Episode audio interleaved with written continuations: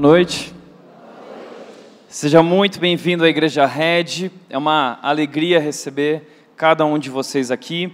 Estamos iniciando hoje uma nova série, uma minissérie de mensagens chamada Igreja Vintage. Serão dois capítulos, dois domingos, esse e o próximo.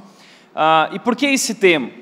A palavra vintage significa algo antigo, mas que ainda é atual ainda é útil para os dias de hoje, ainda é relevante, ainda está na moda. As pessoas usam a palavra vintage para falar sobre roupas do passado que ainda estão na moda, sobre objetos de decoração, coisas na arquitetura. Mas eu gostaria de dizer que a igreja é algo antigo, mas ela continua extremamente atual e relevante. A igreja é vintage.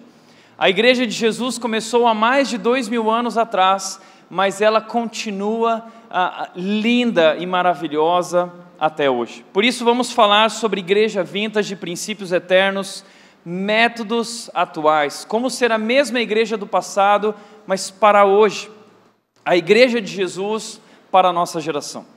Na semana passada, nós tivemos aqui o Dia da Visão.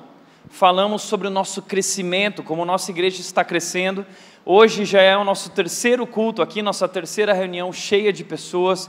Deus tem feito grandes coisas entre nós.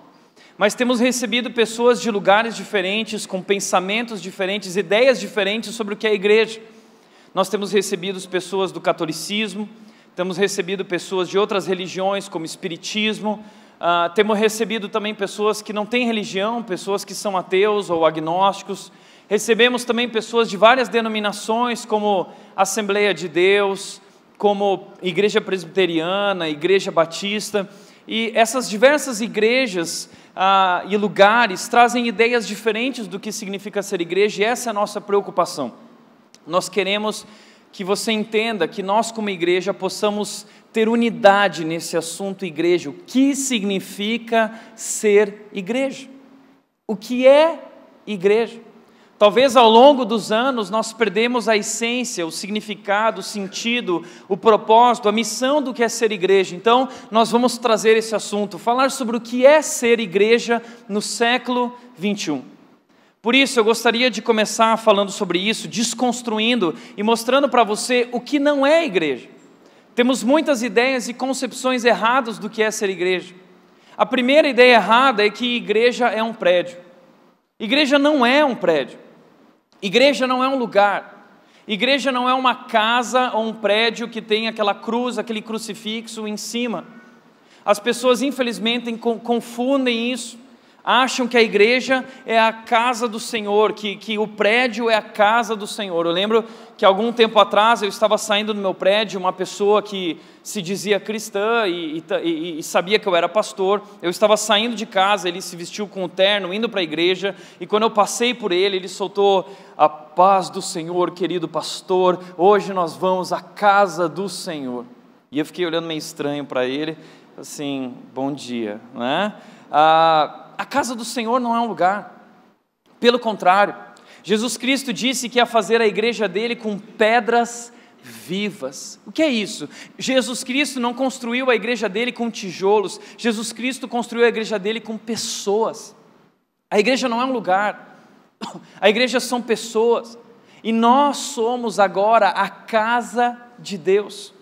Certa vez uma mulher samaritana se aproximou do poço e Jesus estava lá, e Jesus estava sozinho com ela e se voltou para ela e disse: Olha, eu conheço você, eu sei quem você é, eu conheço a tua história. E ela diz: Olha, eu vejo que você é profeta. Então me responde uma pergunta, já que você conhece a minha vida, os meus erros, os meus pecados, me diz uma coisa: onde eu devo ir cultuar a Deus? Porque as pessoas naquela época, quando elas iam para o templo, ah, elas iam sacrificar, pedir perdão pelos seus pecados, isso antes da morte de Jesus, do sacrifício, que mudou todas as coisas. Os judeus diziam que a casa de Deus era em Jerusalém, no templo, os samaritanos diziam que era lá em Samaria, e essa, eles viviam essa briga eterna. Então, essa mulher samaritana pergunta para Jesus: Então, Jesus, me responde, você sabe disso? É lá que eu devo ir ou é ali que eu devo ir? E aí, Jesus vira para ela e diz: Olha, não é lá, não é ali, está chegando a hora e na verdade já chegou.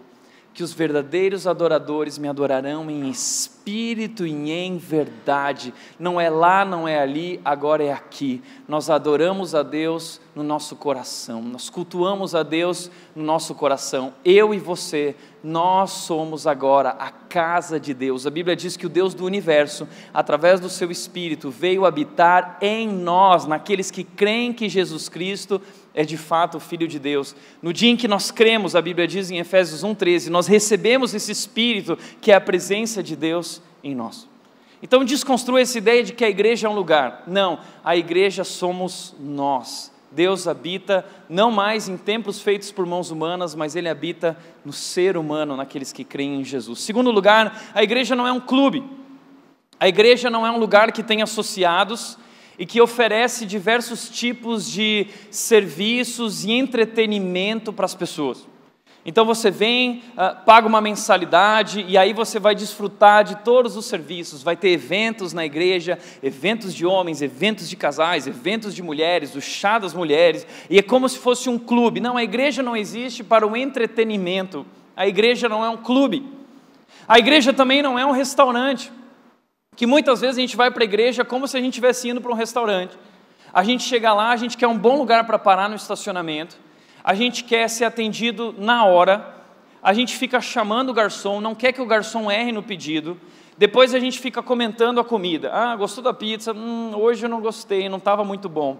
Então as pessoas vêm para a igreja e depois muitas vezes saem comentando: Ah, o que você achou hoje do culto, da pregação? Não, hoje eu achei que o Tiago não foi muito bem, né? É comentarista de culto, né? Eu achei que hoje, eu achei que o torto deu algumas erradas ali no vocal, né?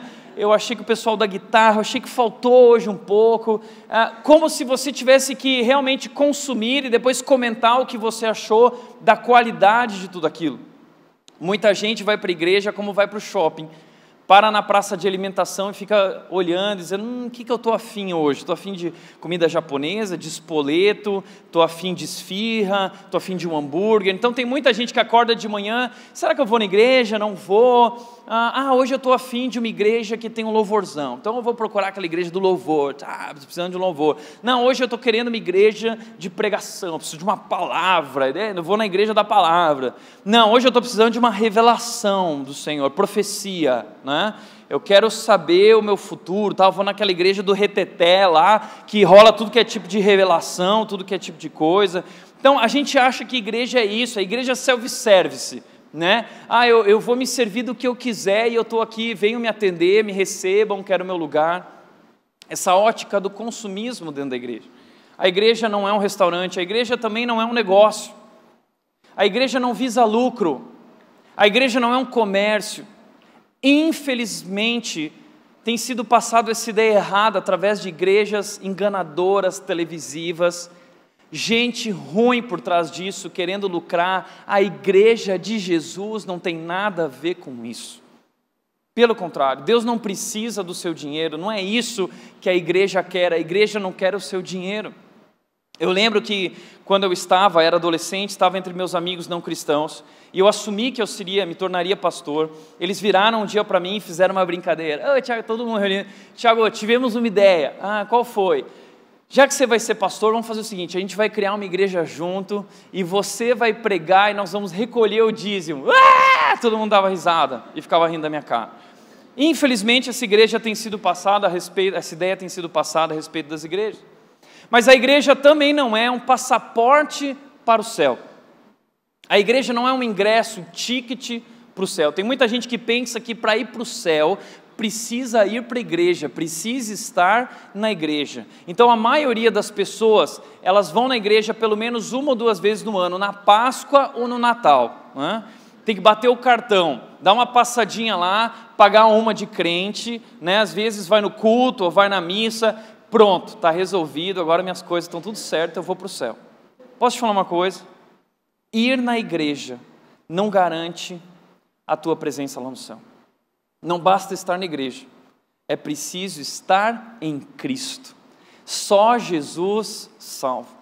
não é igreja, não é frequentar uma igreja, não é fazer parte do hall de membros de uma igreja, não é ser batizado numa igreja, não basta ser batizado, não basta ser membro se você não está em Cristo, se você não crê, se você não rendeu e entregou sua vida a Jesus Cristo.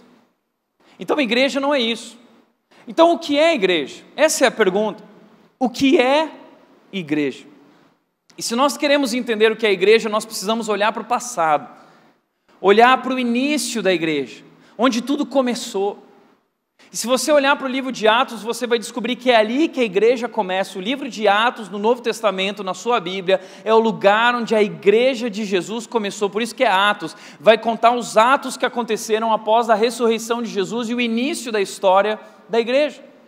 Jesus ressuscitou, Jesus morreu. Depois de três dias, ele ressuscitou. E Jesus foi ao encontro dos discípulos e mais 500 pessoas viram ele, e um grupo de cerca de 120 pessoas estava presente com Jesus pouco tempo antes de Jesus voltar para os céus. Jesus permaneceu 40 dias na terra com essas pessoas, e no último momento com essas pessoas, Jesus disse o seguinte: Olha, reúne aqui, estou indo embora, tá? mas eu vou voltar, estarei sempre com vocês, mas eu vou deixar uma missão para vocês. Qual é a missão? Vão pelo mundo e façam discípulos, batizando eles em nome do Pai, do Filho e do Espírito Santo e ensinando a eles tudo que eu lhes ensinei. Jesus deu uma missão. Jesus disse em Atos capítulo 1, versículo 8: Agora vocês vão ser minhas testemunhas, vocês viram a minha ressurreição, vocês viram que eu morri de verdade, e que eu ressuscitei através do poder do Espírito de Deus. Então vocês viram isso, e agora vocês são minhas testemunhas pela terra. Vão, se espalhem, vocês vão receber poder.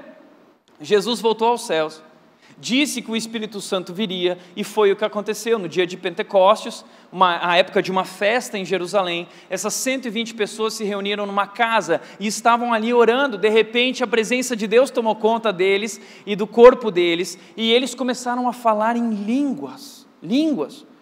Eram idiomas. Diz que as outras pessoas, quando viram ele saindo daquela casa, pessoas de outros lugares, outras localidades que falavam outras línguas, essas pessoas começaram a entender o que eles estavam dizendo e elas ficaram maravilhadas, impactadas, dizendo: Uau, como podem essas pessoas, esses galileus, pessoas simples, não estudadas, como podem essas pessoas estar falando na minha língua? E essas pessoas começaram a acreditar nessa mensagem e ali no poder de Deus. E aí então aquela igreja saiu daquela casa e foi para a rua. Ali começa o movimento da igreja. E eles vão para a rua porque está rolando uma grande festa em Jerusalém e, muita gente está lá. E eles vão para a rua pregar o evangelho, e nessa rua, de repente, muitas pessoas reunidas, uma multidão. Então, Pedro, um dos apóstolos, um dos discípulos de Jesus, se levanta e começa a pregar o evangelho. E sabe o que aconteceu? Diz o texto, Atos capítulo 2, versículo 41 diz: Os que acreditavam nas palavras de Pedro foram batizados, e naquele dia houve um acréscimo de cerca de 3 mil pessoas. Pedro se levantou e pregou o Evangelho, e naquele momento, depois da sua pregação, 3 mil pessoas creram que Jesus Cristo era de fato o Filho de Deus. Uau! Mas eu quero te chamar a atenção para algumas coisas interessantes aqui. Primeira, é nas palavras de Pedro. Eu quero te lembrar algo sobre esse cara que parece tão top aqui, que é Pedro. Eu quero te lembrar que há 40 dias antes disso, esse Pedro tinha negado Jesus. Lembra disso? Jesus disse que ele negaria. Quando Jesus estava sendo levado preso rumo à crucificação, as pessoas chegaram e questionaram Pedro, dizendo: Olha, você não era um deles, você não acreditava, você não andava com ele. disse: Não, não tenho nada com esse homem, não conheço esse homem. Ele negou Jesus três vezes, ele pisou na bola. Imagina isso. Jesus investiu três anos na vida de Pedro, depois Pedro vem e, e comete essa, essa burrada, essa vacilada de Pedro. Mas aí diz que Pedro cai em si, e ele, e ele chora amargamente, ele se arrepende, e Jesus, depois que ressuscita, a Bíblia diz que ele vai direto em Pedro. E ele chega em Pedro por quê? Porque ele, ele derrama sobre Pedro não condenação, ele derrama sobre Pedro o seu amor, ele derrama sobre Pedro a sua graça. Então aqui nós começamos a aprender algo. A igreja é um lugar gracioso, não é um lugar para pessoas perfeitas, a igreja é um lugar de pessoas imperfeitas que são alvo do amor de Jesus, da graça de Jesus, e essa graça transforma. Por isso a igreja de Jesus não é perfeita. Muitas igrejas teriam pegado Pedro, Pedro jamais pregaria. Não, Pedro, você está em disciplina porque você negou Jesus, então você não pode pregar, não pode fazer nada, porque você pisou na bola. Não, Jesus é diferente, Jesus é gracioso. Pedro se arrependeu, Pedro reconheceu. E esse Pedro agora é um novo Pedro.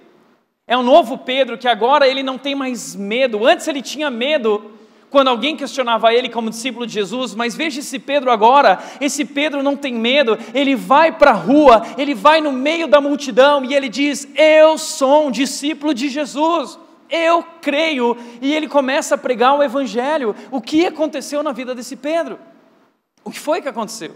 Diz que no capítulo 3, ele e João foram até a, a, o templo, a sinagoga, e eles foram lá para orar. Quando eles chegaram lá, tinha um aleijado, eles curaram o aleijado, as pessoas, uau, o que aconteceu? E começaram a ouvir Pedro. Pedro começou a pregar o evangelho ali naquela sinagoga, diz que mais duas mil pessoas se converteram.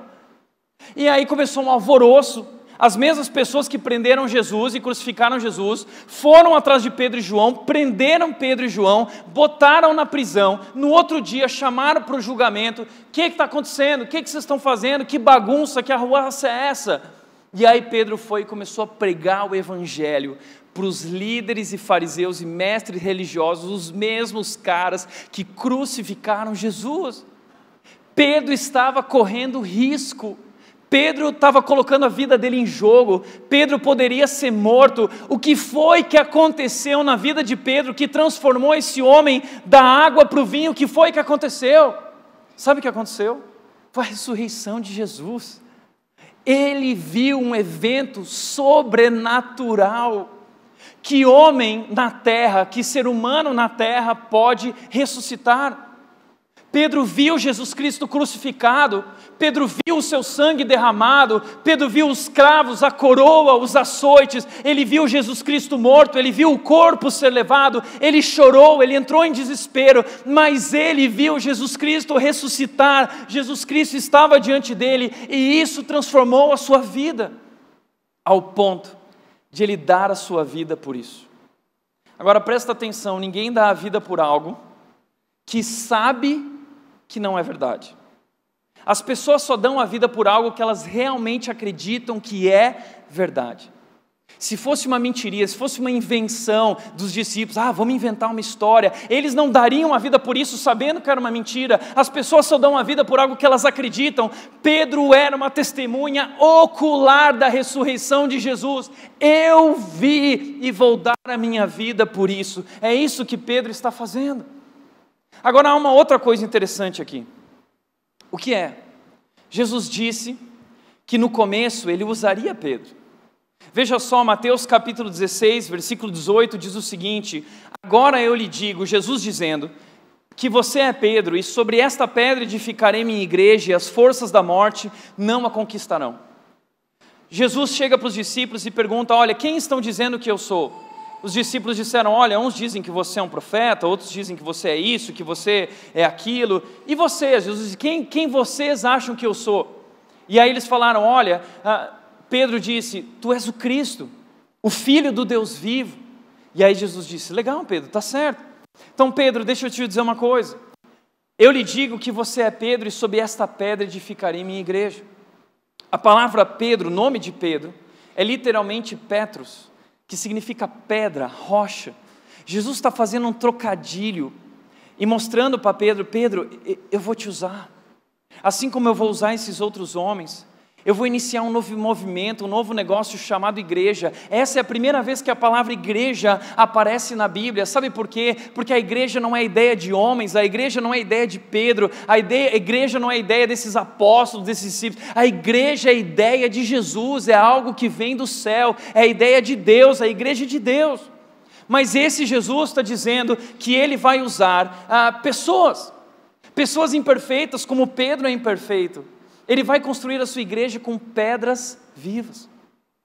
Infelizmente, algumas igrejas confundiram isso. Ah, Existem algumas igrejas, como o catolicismo, que acreditam que Pedro é o primeiro papa. É daqui que vem a ideia de papa, sabia? De um erro de interpretação que trouxe um grande problema na história. As pessoas acham que Jesus está colocando a responsabilidade da igreja, a autoridade toda sobre a vida de Pedro. Ele não está fazendo isso. Ele está mostrando que ele vai usar pessoas como Pedro ao longo da história. Sim, Pedro é um dos líderes dessa igreja, mas ele não é o único. Por isso, Pedro, de acordo com essa igreja católica, é considerado o primeiro papa e os próximos papas são os sucessores de Pedro, o representante de Deus na terra. Veja, não existe outro representante de Deus na terra senão Jesus Cristo, ele é o único mediador. Não existem outros, ninguém tem maior autoridade do que Jesus ou maior autoridade do que a palavra de Deus. Então Jesus está dizendo: Pedro, eu vou te usar. E foi o que aconteceu. Jesus usa Pedro. Ele se levanta. Aquele homem era um pescador. Ele não era culto. Ele não era estudado. Ele não era um mestre da lei. Mas ele foi usado com intrepidez e ele pregou o evangelho. O que foi que Pedro pregou? Pedro pregou o seguinte: olha, Jesus Cristo é Deus e os seus milagres provam isso. E Deus enviou esse Jesus para morrer na cruz por nós. Mas ele morreu naquela cruz e ressuscitou depois do terceiro dia. Eu vi e se vocês crerem nisso, vocês receberão o Espírito Santo de Deus. Se vocês se arrependerem, vocês receberão uma nova vida, uma nova alegria, uma nova esperança. Essa foi a pregação de Pedro, e sabe o que aconteceu? Aquelas pessoas acreditaram, elas creram. Sabe o que é a igreja? Aqui nós entendemos o que é a igreja no sentido original. A igreja é a comunidade das pessoas que creem que Jesus é o Salvador. A igreja é esse povo, essa gente, essa família que acredita, que crê com todo o seu coração nessa verdade, a única verdade, de que Jesus Cristo é o Salvador. E veja, essa não é uma das verdades, essa é a única verdade. Não existem outros caminhos para Deus. Nosso mundo, mentindo, diz: todos os caminhos levam a Deus. Mentira, apenas um caminho nos leva a Deus. Não é religião, não é denominação, não é igreja. O caminho que nos leva a Deus é Jesus Cristo. Jesus disse: Eu sou o caminho, eu sou a verdade, eu sou a vida. Ninguém vem ao Pai a não ser por mim. Jesus Cristo é o caminho, Ele é a verdade. Nós não estamos falando sobre religião, nós estamos falando sobre um homem que ressuscitou. Que homem pode ressuscitar? Ele não é apenas um homem, ele é Deus, ele é o Filho de Deus, o Salvador do mundo. E você precisa conhecê-lo, você precisa crer nele, você precisa render a sua vida a Ele. Não existe nada mais importante na sua vida do que o seu relacionamento pessoal com Jesus Cristo. A igreja de Jesus é esse povo que crê, que acredita que Jesus Cristo é o Filho de Deus, o Salvador do mundo. Agora, olha que interessante: diz que 3 mil pessoas creram. Uau, imagina essa pregação. 3 mil pessoas, eu creio, eu creio, eu creio. E, e, naquele tempo, quando a Bíblia contava os números, eles só contavam os homens, representantes de famílias. Então isso talvez representa que 3 mil homens são 6 mil, 7, 8 mil pessoas.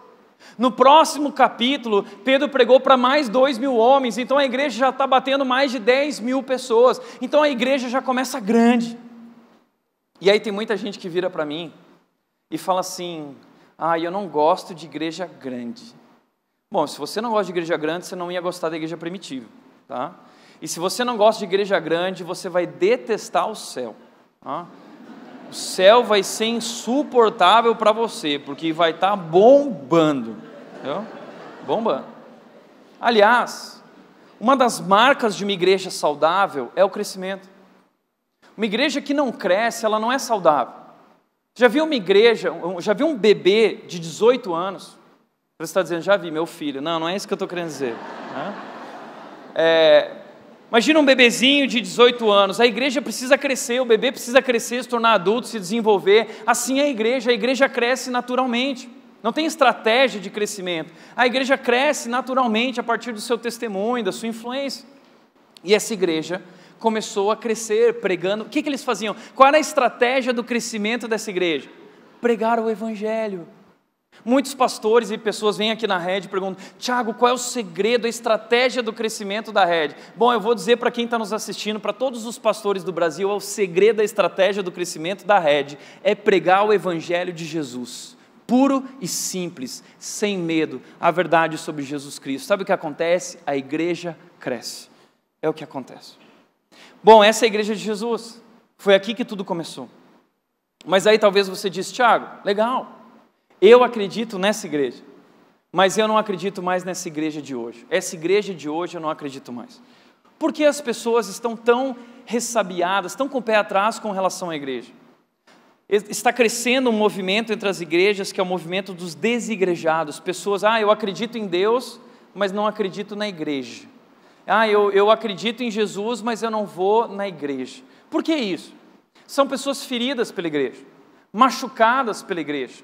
Talvez porque viveram alguma situação, algum conflito, não foi tratado com maturidade, essas pessoas se afastaram e não acreditam mais nisso. Acham que a igreja é um lugar de pessoas hipócritas. Deixa eu te falar uma coisa: a igreja de Jesus não é feita de pessoas perfeitas, pelo contrário. A igreja de Jesus está, ela foi criada a partir dessas pessoas imperfeitas. Se você veio para a rede achando, alguém te falou, não, lá tem uma igreja incrível, essa igreja é a igreja perfeita, te enganaram, tá bom? Eu costumo sempre dizer que a rede é a pior igreja do Brasil e prazer, eu sou o pior pastor do Brasil. Mas a boa notícia é que Jesus Cristo derramou o seu amor maravilhoso sobre nós, onde abundou o pecado, superabundou a graça. Mas é verdade, nós somos imperfeitos, Jesus nos salvou, mas ele, ele nos salvou imediatamente, mas Ele nos transforma lentamente. Estamos sendo transformados, estamos em reforma e, e conflitos são inevitáveis, nós nos machucamos. E muitas pessoas se machucam. Eu costumo dizer que muitas das críticas que são dirigidas a mim, elas são verdadeiras. Muitas das críticas são verdadeiras. E aliás, se você for parar para falar mal de mim, me convida, vamos tomar um café junto, porque eu conheço muita coisa ruim a meu respeito. A gente vai compartilhar junto, ok? A igreja de Jesus é feita de pessoas imperfeitas, mas pessoas que são alvo do seu amor e da sua graça maravilhosa e estão sendo transformadas. Mas a segunda razão porque as pessoas não acreditam mais na igreja de Jesus é porque a igreja parece que se perdeu no tempo. A igreja, ao longo da história, parece que se perdeu no tempo. Eu não sei se você já percebeu, mas tem muitos cristãos que eles acham que manter-se fiel a Deus é manter as coisas como elas sempre foram no passado. Não pode mudar. Tem que ser tudo do mesmo jeito. O problema dessas pessoas é que continua na cabeça delas uma confusão de não entender o que é forma e o que é essência. As pessoas não sabem diferenciar isso. E essas pessoas estão altamente comprometidas com a forma que eles aprenderam a fazer as coisas, muito mais comprometidos com a forma do que com a essência. E para eles não interessa se as pessoas estão vindo, conhecendo Jesus, entendendo o Evangelho e sendo salvas. Não, para essas pessoas elas esqueceram a missão da igreja. Tudo que elas olham é para o formato e para a estrutura da igreja, não para a missão.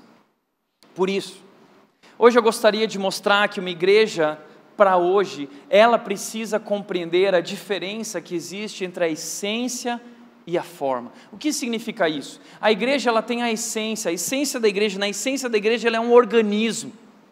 A Bíblia compara a igreja com um corpo humano. O corpo humano ele tem muitas partes, muitos membros, muitos órgãos.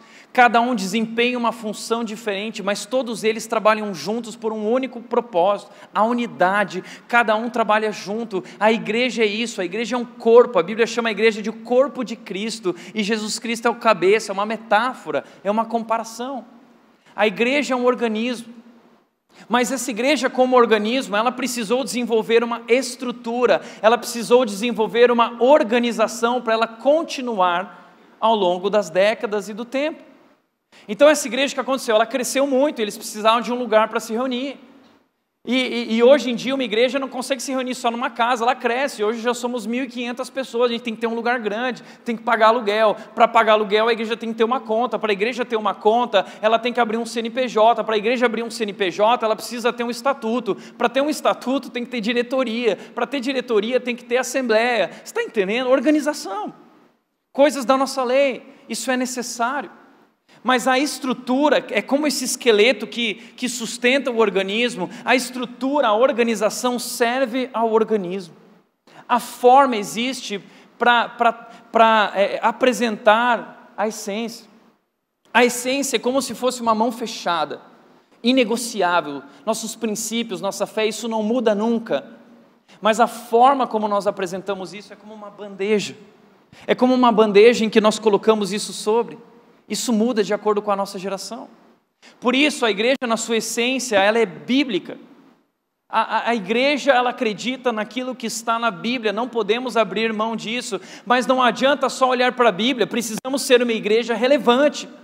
Nós precisamos ser uma igreja para os dias de hoje, para a nossa geração. Nós precisamos responder as perguntas dessa geração. Como disse Tim Keller, nós precisamos entrar na cultura para desafiar a cultura. Então, quando você vem aqui, a questão não é só pregar Atos 2, e aí você vai para casa, tua esposa te pergunta: Ah, o que, que você aprendeu lá hoje lá? Aprendi sobre Atos 2. Ah, legal, e o que, que você aprendeu sobre Atos 2? Só Atos 2. Não, só Atos 2. Você está entendendo? O que Atos 2 tem a ver com a minha vida? O que Atos 2 tem a ver com a minha família? O que Atos 2 tem a ver com o meu trabalho? Eu preciso olhar para a Bíblia com o jornal do lado. Eu preciso olhar para a Bíblia com o G1 aberto, olhando as notícias do nosso tempo. Eu preciso interpretar a Bíblia e responder as perguntas do meu tempo. Então nós precisamos de uma igreja para hoje. De um lado, a igreja precisa se manter fiel naquilo que é essência, mas naquilo que não é essência, a igreja precisa ser criativa. A igreja precisa buscar novas formas.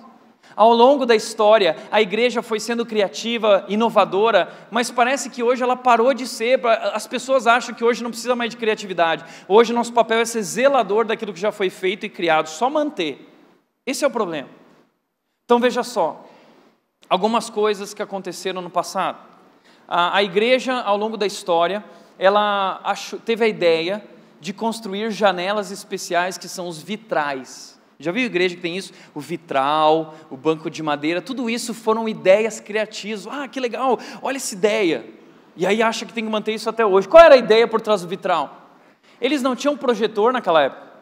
Tá? Não tinha nem eletricidade naquela época, não tinha projetor, não tinha telão de LED. Então o que, que eles faziam? Eles queriam aproveitar a luz do sol. Eles construíram janelas e através daquelas janelas eles, eles iam colocar ali ensinos, como se fosse uma tela. Então havia dois princípios por trás disso. Primeiro, a luz entrando e dissipando a escuridão dentro daquele espaço que precisava de luz. Segunda coisa, é, era um método, era uma estratégia pedagógica, porque as pessoas aprendem mais vendo do que ouvindo. Então eles queriam contar a história bíblica através de imagens. Eles falaram, vamos usar, tipo banner, vamos fazer um banner na janela? Vamos, ah, construir os vitrais. Uau, que legal, que igreja moderna, tem vitral, né? E aí estava lá a história da igreja, a história bíblica. E aí um cara teve uma ideia e falou o seguinte: Vô, e se a gente pintasse também as colunas da igreja? Bora, vamos pintar as colunas com a nossa missão, a história da igreja, Bíblia, começaram a pintar as colunas. Aí, oh, e se a gente pintasse o teto da igreja? A capela Sistina, vamos pintar o teto da igreja, chama lá o Michelangelo lá, chama ele. Aí chamaram o Michelangelo, pintou lá a, a capela Sistina, todo mundo vai para a Europa lá, oh, capela Sistina. Sabe o que é isso? É um projetor do passado, é um telão de LED pintado na, na teto da igreja. Só que aí o pessoal acha assim: não, agora isso é santo, é sagrado, virou essência. Né? Não é, é forma, é, foi criatividade, eles foram inovadores. Deixa eu te falar uma coisa. Aí pinta a parede de preto, ai que pecado, não pode pintar a igreja de preto. Preto é coisa de balada do mundo. Né? Aí a igreja no passado, não sei se você sabia disso, mas a igreja do passado não tinha cadeira. Não tinha cadeira. Porque eles acreditavam em algo muito legal, inclusive, que o culto não era algo que a gente assistia. Culto é algo que a gente faz, a gente participa. Então não vai ter cadeira para ninguém, vai todo mundo cultuar, todo mundo vai ficar de pé, não vai ter um lugar lá onde o pastor prega, vai todo mundo ficar junto numa roda ali, porque nós estamos cultuando a Deus juntos. E aí, meu pai visitou ano passado uma igreja na Rússia, e essa igreja até hoje, uma igreja ortodoxa, ela não tem cadeira. E eles acreditam o seguinte: ter cadeira pressupõe entretenimento, é como se fosse um teatro, você senta e assiste. Não, não pode ter conforto, não pode ter entretenimento. As pessoas têm que se sacrificar por Jesus. É isso que é culto. Jesus morreu na cruz, então a gente não tem que ficar buscando o nosso conforto. Então todo mundo vai ficar de pé. e tinha que ficar de pé. Depois da reforma protestante, mais ou menos 1500, um homem teve uma ideia inovadora, criativa. E se a gente colocasse cadeira nas igrejas, para o pessoal não precisar ficar de pé duas, três horas? Não, cadeira? Cadeira na igreja? Imagina, não. E aí eles venceram esses problemas, entenderam forma e essência, botaram cadeira, era muito caro cadeira, só as famílias ricas tinham dinheiro, então as famílias compravam aqueles bancos grandes de madeira, que era o que tinha naquela época, e aí comprava o banco de madeira e colocava o nome no banco, e ninguém podia sentar, o banco deles lá a família comprou. Ao longo da história da igreja, as igrejas foram comprando esses bancos, e muitas igrejas agora acham que esses bancos são essência. Não pode tirar o banco de madeira da igreja, imagina! Jesus sentou nesse banco. Jesus era carpinteiro. Cada uma, né? Mas está entendendo? Ao longo da história, a igreja foi constituindo formas e foi se enganando também. Sabe essas roupas, essas togas que muitos ah, ah, religiosos usam. Por exemplo, ah, Êxodos 28 fala sobre as vestes sagradas do sumo sacerdote. Aí o catolicismo pegou essa ideia das vestes sagradas, que não existe mais para hoje, não tem nada a ver com hoje. E não, vamos pôr o pastor, vamos pôr o padre com uma toga. Né? A igreja é, é, é luterana também usa, igreja anglicana. Então, o pastor, esses dias eu fui numa igreja presbiteriana, a primeira igreja presbiteriana do Brasil, lá no Rio de Janeiro. Uma igreja linda, maravilhosa, uma catedral. E aí o pessoal abriu o armário e me mostrou todas as togas, a toga da Páscoa, a toga do Natal, a toga do Carnaval, a toga do, né? Mostrando todas as togas, as vestes sagradas. Então as pessoas confundem, é daí, daí que vem essa loucura. Pessoas que não compreendem o Antigo Testamento e vão trazendo coisas do Antigo Testamento para os dias de hoje. Aí não pode cortar o cabelo, não pode raspar o sovaco, não pode, não pode fazer nada. Se a gente for pegar as coisas do Antigo Testamento e trazer para hoje, a gente vai começar a viver um monte de loucura dentro da igreja. É isso que você tem visto, as loucuras de igrejas por aí, gente louca, que não entendeu a diferença entre forma e essência. Forma e essência. Existem formas que eram para o passado, já não são mais formas para hoje. Por exemplo, o colarinho clerical. Sabe o que é o colarinho clerical? Começou com os pastores presbiterianos isso. Sabe o que é? Ah, eles queriam mostrar que aquele homem que estava subindo ali no púlpito, no altar, porque altar é uma ideia dos judeus, altar não existe na igreja, tá? Ah, e aí eles queriam pôr um colarinho para mostrar que ele era um servo de Deus. Então, no passado, os escravos eles tinham uma coleira. Então, eles colocavam esse colarinho clerical como uma coleira no pastor, no oficial religioso ali para mostrar que era um servo de Deus, um escravo do Senhor. Agora imagina eu pregando com uma coleira aqui entendeu? Então os tempos mudaram. Os tempos mudaram, mas as pessoas não entendem isso. Aí tem muita gente que vira e diz o seguinte: ah, já não se fazem mais igrejas como antigamente. Amém. Amém que já não se fazem mais igrejas como antigamente, porque não precisamos mais de igrejas para antigamente, precisamos de igrejas para hoje, igrejas que entendam a diferença entre ciência e forma. Para muita igreja, o banco de madeira é mais importante que as pessoas que estão ali, eles não ligam para os relacionamentos. Os relacionamentos estão quebrados, mas o banco de madeira continua ali. O púlpito não pode sair dali. Está entendendo? Isso é um problema. Nós precisamos entender que a igreja, na sua essência, ela tem princípios eternos, mas a igreja, na forma, ela possui métodos atuais. Um outro problema é que muita galera hoje, no anseio de viver uma igreja atual, estão deixando suas igrejas sem preparo nenhum, sem conhecer a palavra de Deus, sem saber manejar a palavra da verdade, estão abrindo igrejas que têm um formato bacana, igrejas moderninhas, o pastor é descolado, mas não tem essência, não tem conteúdo. E posso falar uma coisa: por mais que essas igrejas estejam chamando atenção, logo, logo, as pessoas vão cansar de igrejas que são só moderninhas as pessoas vão querer também igrejas que têm conteúdo e essência. Por isso eu quero mostrar para você que nós podemos ser uma igreja para hoje, mas nós não podemos abrir mão da essência. Qual é a essência da igreja? Eu quero mostrar nessa igreja de Atos capítulo 2, cinco princípios eternos, cinco marcas da igreja, da essência da igreja de Jesus. Cinco marcas. A primeira marca, o primeiro princípio eterno é o ensino bíblico. Uma igreja precisa ensinar a Bíblia. Atos 2,42 diz: Todos se dedicavam de coração ao ensino dos apóstolos, à comunhão, ao partir do pão e às orações. Eles se dedicavam ao ensino dos apóstolos. O que os apóstolos ensinavam? Eles ensinavam a palavra de Deus. Inclusive, foram esses apóstolos que escreveram o Novo Testamento. Escreveram os evangelhos, escreveram as cartas para as igrejas que eles formaram, eles foram escrevendo cartas, e são esses livros que constituem a nossa Bíblia, constituem o Novo Testamento. O Antigo Testamento foi escrito pelos profetas de Deus no Antigo Testamento. É isso, está entendendo? Então eles ensinavam a Bíblia. Então, uma igreja, para manter a essência, ela precisa ensinar a Bíblia. E aí, tem gente que vai virar e falar: Ah, tá vendo, Tiago? Tá vendo? A igreja ela precisa ter EBD. Né? A igreja tem que ter EBD, porque a igreja sempre teve EBD, e se a igreja tem que ensinar a Bíblia, a igreja tem que ter EBD. O que é EBD? Escola Bíblica Dominical. Eu cresci na EBD. Eu cresci numa igreja que tinha EBD, todo domingo de manhã você ia para EBD, depois tinha culto de manhã, depois tinha culto à noite, você fica reclamando, tem que vir uma vez na igreja no domingo, eu tinha que ir três vezes na igreja, tinha que ir na escola bíblica dominical, tinha que ir no culto, tinha que ir no outro culto, cada culto era um diferente do outro.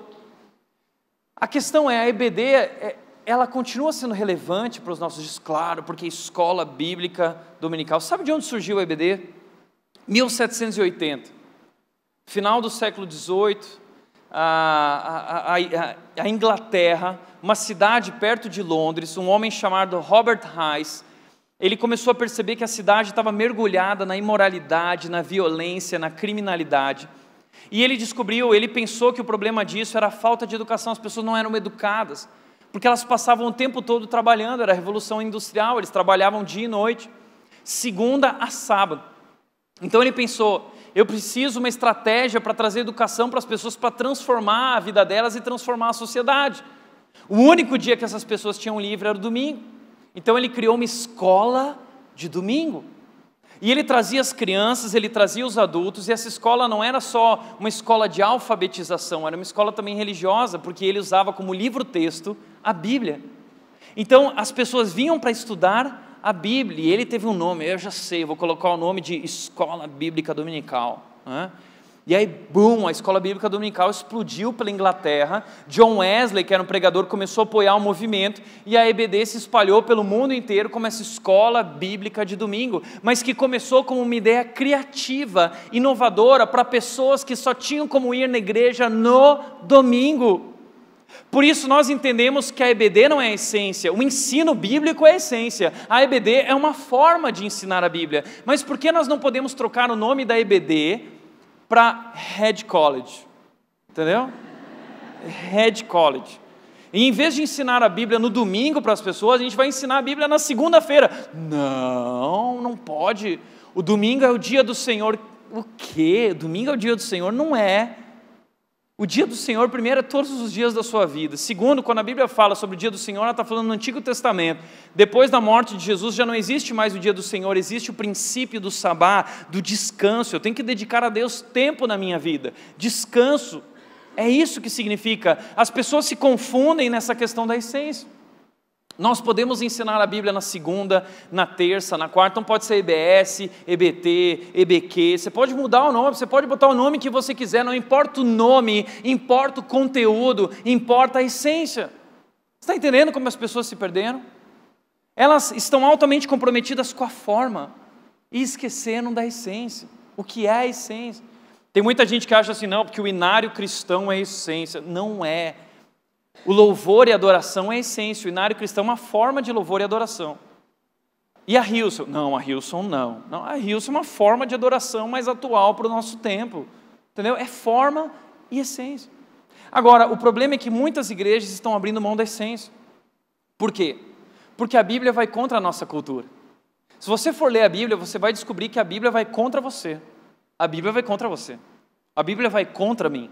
A Bíblia vai contra o nosso mundo, a Bíblia vai extremamente contra a nossa cultura. As coisas que estão sendo que estão escritas na Bíblia são extremamente ofensivas para o nosso mundo. Ofensivas.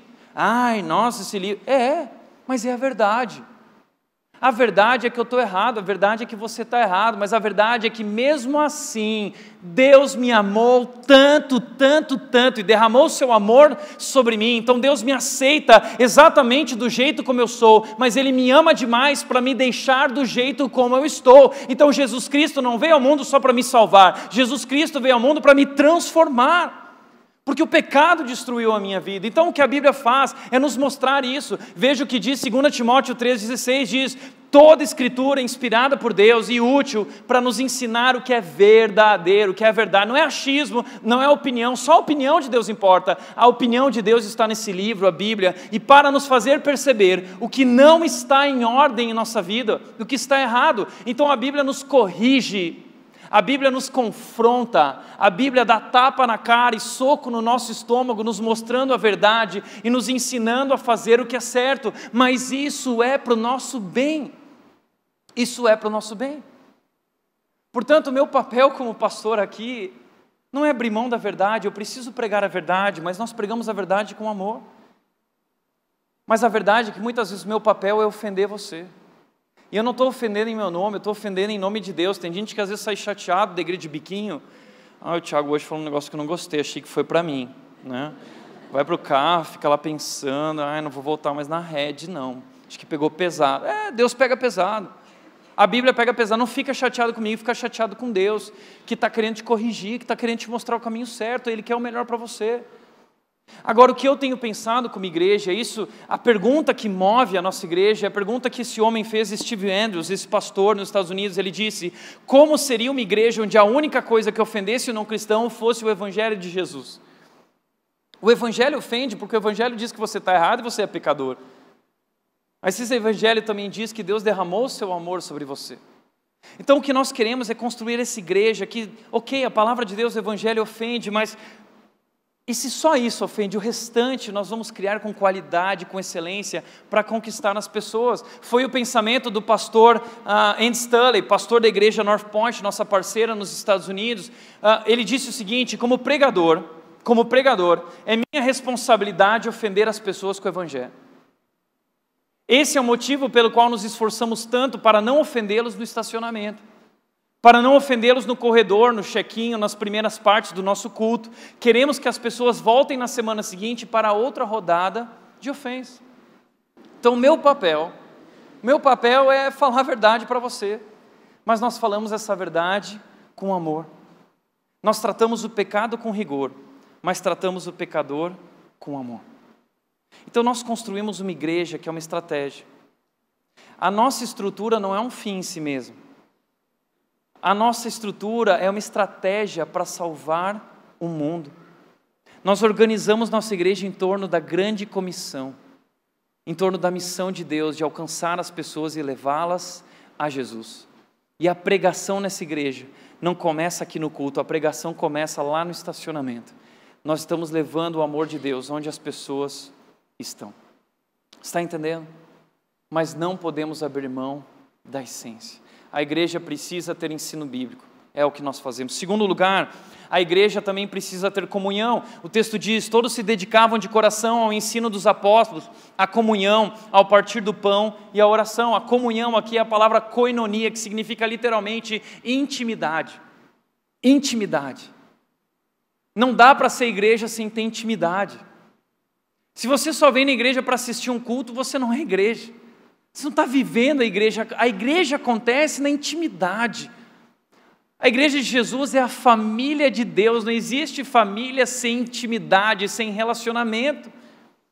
Mas tem muita gente que tem medo de, de relacionamento. Por quê? Porque relacionamento gera intimidade, intimidade gera conflito.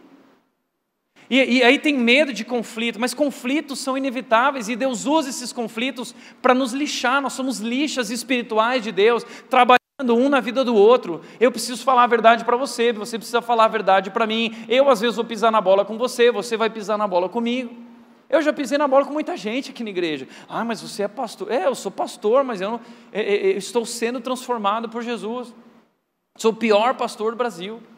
E muitas vezes, como foi no final do ano passado, com essa banda querida e maravilhosa aqui, eu estourei com eles. É, você não sabe dessa história. Hã? Esse pastor é difícil.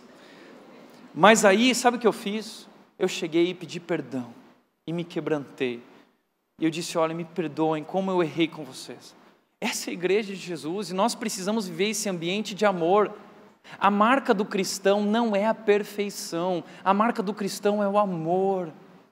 Jesus disse que é isso que nos distingue como seu povo, como seus discípulos. Não é o fato de nós sermos perfeitos, é o fato de nós amarmos uns aos outros com esse amor que aceita, com esse amor que acolhe, com esse amor que ajuda, que apoia, que sustenta, que caminha junto. E você está sendo convidado a viver na igreja algo muito diferente desse mundo, deixar o individualismo. Deus quer que na igreja você pare de pensar individualmente e comece a pensar coletivamente. É, porque não é bom andar só. Deus disse isso, não é bom que um homem esteja só. Salomão depois disse em Eclesiastes capítulo 4, versículo 9, é melhor serem dois do que um, porque eles vão mais longe juntos.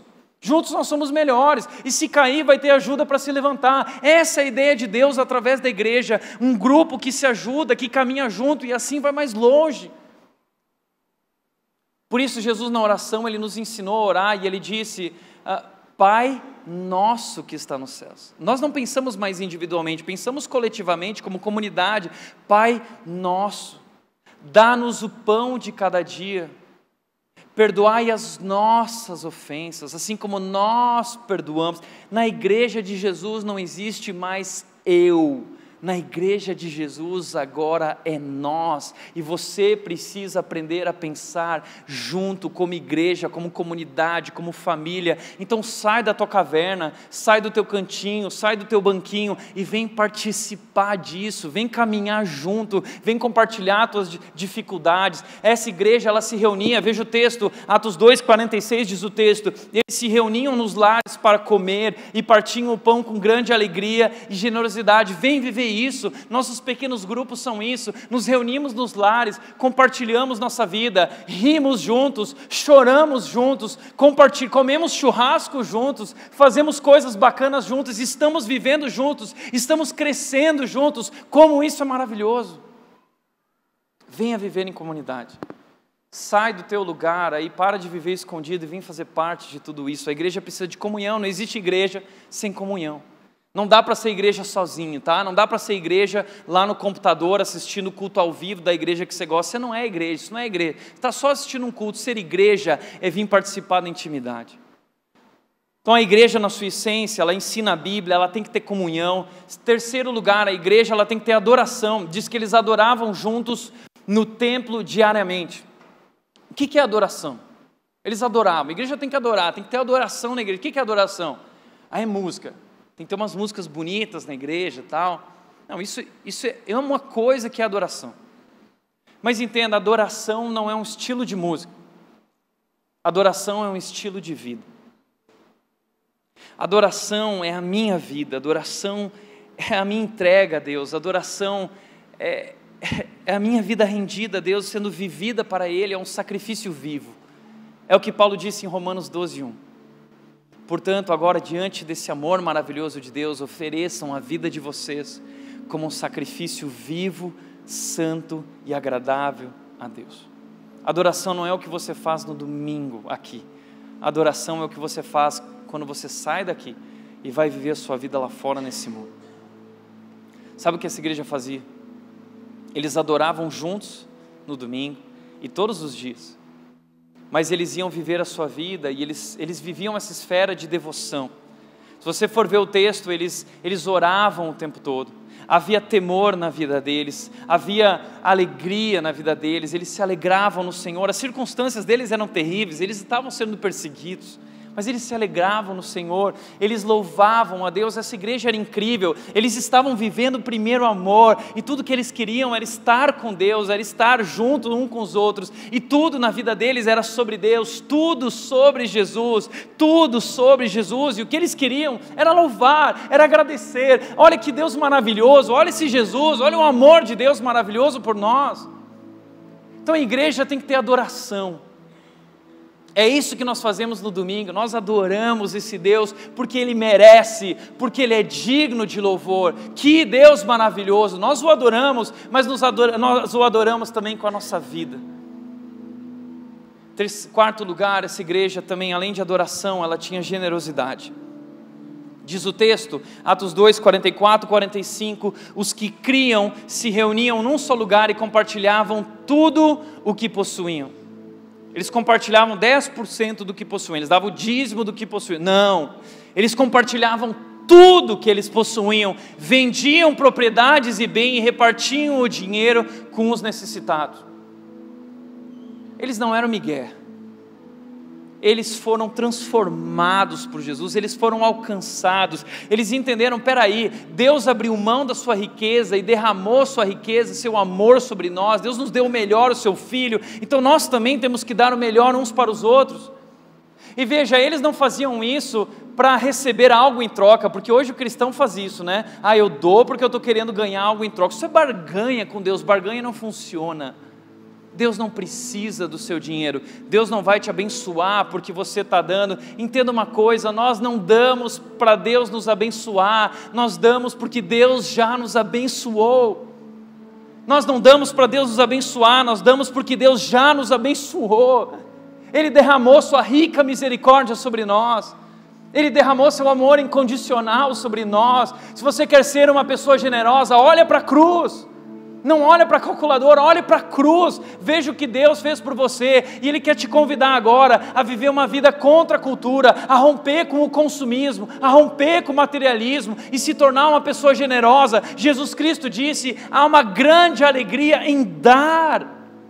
Experimente essa alegria, liberte-se do egoísmo, liberte-se do materialismo, desses bens, esse peso que você carrega, porque o seu coração está nisso. Onde estiver o teu tesouro, aí estará o seu coração. Você tem colocado o foco no lugar errado. O foco não é aquilo, a foco é isso, é Jesus Cristo, é a igreja de Jesus. E se você ama isso, se você acredita nisso, invista nisso e para com esse negócio de, ah, porque tem que dar o dízimo, Tiago. Para com isso, que coisa de mesquinho, sabe por quê? As pessoas acham que dá 10% para Deus ah, e os outros 90% eu posso fazer o que eu quiser. Agora eu já dei 10%, então, ah, estou me achando. Não. Acabou esse negócio de 10%. Nós temos que honrar a Deus com 100% do que nós temos, tudo é de Deus. Nós somos mordomos. Não é porque você trabalha que você está conquistando, não seja bobo. Deus está cuidando de você, Deus está suprindo, Deus está cuidando de cada detalhe na sua vida. Seja grato e seja generoso. Seja generoso generosidade. Por isso, o dízimo na igreja não foi instituído. No Novo Testamento, a igreja, o dízimo não foi instituído. O que foi instituído na igreja de Jesus foi a generosidade. Sejam generosos, aprendam a cuidar uns dos outros e cuidar desse meu negócio chamado igreja, que é, é a obra de Deus no mundo, levando salvação para as pessoas. Invista nisso. E essas pessoas investiram muito mais do que 10%. Elas deram as suas vidas por isso, porque elas acreditavam nisso. Por último, essência da igreja: influência. O texto encerra dizendo: sempre louvando a Deus, sempre louvando a Deus, sempre felizes, sempre louvando e agradecendo e desfrutando a simpatia de todo o povo. Eles tinham testemunho e por isso eles cresciam. Entenda isso. A estratégia de crescimento da igreja, a, sabe qual é o marketing da rede, a publicidade da rede? Vou te contar qual é o nosso plano de publicidade. O nosso plano de publicidade aqui na rede é você. Você, o seu testemunho lá fora. O maior marketing da igreja são vidas transformadas. Esse é o nosso negócio. É isso que nós fazemos. Nós levamos as pessoas a Jesus e Jesus transforma a vida das pessoas. Essa é a nossa publicidade. É isso que acontecia naqueles dias nessa igreja. Eles desfrutavam da simpatia, eles desfrutavam da admiração das pessoas. Por quê? Porque eles eram a encarnação viva do Evangelho de Deus, de Jesus porque eh, Deus se faz visível através da vida deles, através da qualidade do amor deles, entenda isso. Deus se faz visível através da qualidade do nosso amor. Entenda isso: Deus invisível se revelou na história através de Jesus Cristo, e Jesus Cristo se revela ao longo da história, por todos os séculos, através de nós, igreja. Nós somos Jesus Cristo visível a esse mundo. Ah, o que Deus espera da igreja é que a igreja seja a encarnação do Evangelho, que a igreja seja um, um sinal visível do reino de Deus que está por vir. Como disse o pastor Billy Graham, nós somos hoje a Bíblia que o mundo está lendo. Já parou para pensar nisso? O teu amigo, o teu colega de trabalho, a tua família não vai ler a Bíblia, você é a Bíblia que eles estão lendo. Por isso, como igreja, nós somos chamados para fazer a diferença. Fazer a diferença. Nós não devemos viver dentro dessas quatro paredes, não é isso que é ser igreja, viver aqui dentro. Aqui dentro é muito fácil, nós fomos chamados para viver lá fora, e lá fora, como disse Jesus em Mateus capítulo 5, 13 a 16, ele disse: Vocês são o sal da terra, vocês vão ser o sal da terra.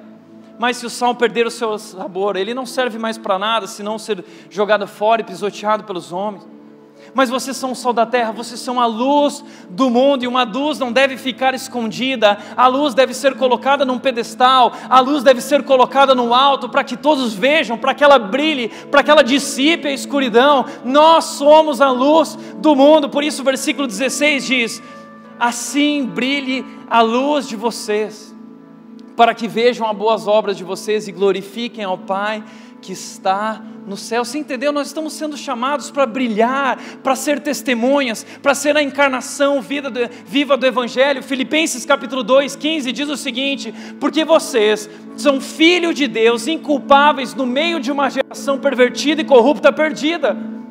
É no meio, é no meio, não é fora, não é escondido, não é dentro da igreja, é no meio do mundo. Nós somos esses luzeiros que brilham como estrelas no universo. Então nós não ficamos aqui dentro vivendo esse medo, ai, o medo de o mundanismo entrar. Meu amigo, sabe por que, que a gente vive esse medo do mundanismo entrar? Porque não é para ter esse medo, a gente não foi chamado para resistir o mundanismo, a gente foi chamado para atacar o mundanismo, para entrar nesse mundão afora e levar a mensagem do Evangelho e viver a verdade onde nós estamos. Por isso, Jesus Cristo disse, voltando para o texto, quando Jesus teve a ideia da igreja e falou para Pedro o que ele ia fazer. Mateus 16, 18, Jesus Cristo diz o seguinte: Eu lhe digo que você é Pedro, e sob esta pedra edificarei a minha igreja, e as portas do Hades não poderão vencê-la. As portas do Hades não poderão vencê-la. Sabe o que é Hades? Hades é o um inferno, o lugar dos mortos. O lugar dos mortos é esse mundo. Esse mundo está morto, vive nas trevas nós antes vivíamos lá como eles, perdidos nas trevas, estávamos mortos em nossos pecados e transgressões. Esse é o Hades. Mas a Bíblia está dizendo que as portas do Hades não vão prevalecer, não vão vencer. O que significa isso? Tem muita gente que achava que era o seguinte, que, é, que o, o diabo ia atacar a igreja e a igreja vai, ela tem que se ficar fechadinha e se unir, porque aí ela vai vencer o diabo. Não. Entenda uma coisa: porta não é um instrumento de ataque, porta é um instrumento de defesa. Você constrói uma porta grande para ninguém entrar. Ali demarca o limite onde pode entrar, onde não pode. Então a porta te protege. Sabe o que significa isso? Jesus está dizendo, Pedro, eu estou começando algo novo. Eu tenho uma ideia. Eu vou começar um movimento. Esse movimento se chama igreja. E nada, nada nada vai poder nos parar, Pedro, nada, nem as portas do inferno vão prevalecer. Sabe por quê? Porque, como igreja, nós vamos alcançar o mundo inteiro, os quatro cantos da terra, e as portas do inferno, desse cemitério, não vão prevalecer. Nós vamos levar a luz, nós vamos levar a salvação, nós vamos levar o poder de Deus ao mundo. Entenda isso, Deus quer te usar, essa é a nossa missão, levar essas pessoas a um relacionamento com Jesus. A igreja igreja Red não está no Colégio Polo, a igreja Red está espalhada por Indaiatuba e região, lâmpadas e luzes acesas em repartições públicas, em hospitais, em clínicas, em colégios, em empresas, em grandes organizações. A igreja Red está espalhada, levando salvação, levando o nome de Jesus Cristo. Por isso, levanta agora junto comigo e vamos adorar esse Deus maravilhoso, Jesus Cristo, o nosso Salvador. Levanta a tua voz, adore esse Deus maravilhoso. Para a glória de Jesus. Tudo que nós fazemos é para a glória de Jesus, é tudo sobre Ele.